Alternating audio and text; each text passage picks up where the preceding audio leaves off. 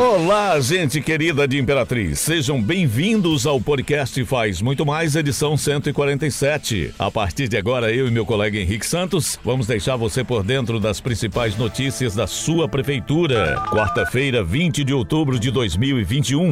Notícia, informação e aí, Lauri, vamos começar falando sobre segurança. Na manhã de terça-feira, dia 26, a Guarda Municipal de Imperatriz recuperou uma motocicleta modelo Bros. O veículo, que era produto de roubo, foi encontrada na Vila Esmeralda. Pessoal, é importante ressaltar que a GMI tem poder de polícia, com funções de segurança pública e se tornou realidade em Imperatriz na gestão Assis Ramos. Quem fala mais sobre o assunto é o Guarda Municipal Iago Martins, que estava no momento da diligência Assim que a moto foi roubada, ali por volta das 15 horas, as guarnições de serviço receberam informação e de pronto caíram em campo na tentativa de localizar essa motocicleta e os indivíduos que realizaram o assalto. A VT-02 passou informação cerca de uma hora depois, através do levantamento de informações e também do apoio de, da informação de populares, haviam visto dois indivíduos entrando no matagal juntamente com uma moto e os mesmos não haviam saído desse matagal. Passaram a, local que estavam,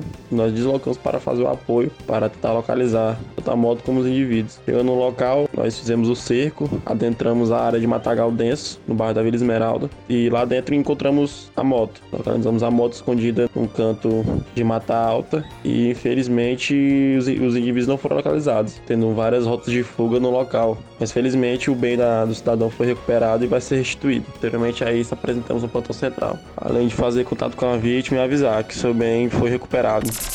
Trânsito. A CETRAN resolveu proibir o tráfego de caminhões no viaduto, área do entroncamento. O objetivo dessa ação é evitar colisões e sinistros nas barras de proteção. Os veículos devem usar o novo retorno construído e sinalizado pela Prefeitura de Imperatriz. O acesso para caminhões deve ser feito pelos retornos em frente à subestação de energia, próximo à antiga rodoviária, e no novo retorno em frente à concessionária Renault, explicou o coordenador-geral de trânsito, Odislan Maciel. Já o engenheiro da CETRAN, Tuituguaçu Raiol, diz que foram instaladas placas de proibição de tráfego de caminhões no início do trecho de acesso ao viaduto no entroncamento. Ele também reiterou que desde o começo da semana passada passou a vigorar a proibição de estacionamento na margem direita da Avenida Babassulândia, no perímetro da BR-010, a Rua Duque de Caxias, na Vila Lobão. Infraestrutura.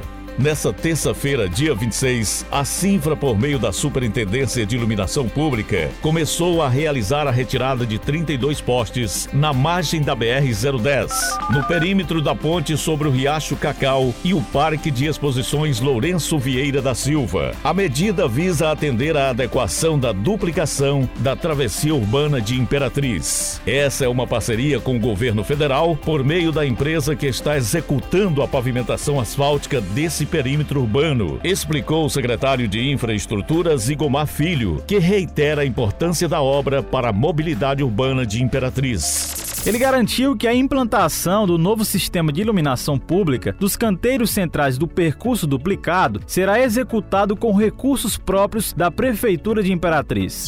Já o superintendente de iluminação pública, Francisco Vaz, explicou que, utilizando um caminhão com elevador hidráulico e cesto aéreo isolado, técnicos iniciaram os trabalhos com a retirada de 32 luminárias de vapor metálico. E por aqui encerramos o podcast Faz Muito Mais da Prefeitura de Imperatriz. Agradecemos pela sua atenção. Lembrando que esse e outros podcasts você pode acessar no portal imperatriz.ma.gov.br barra podcast, redes sociais e principais plataformas de streaming.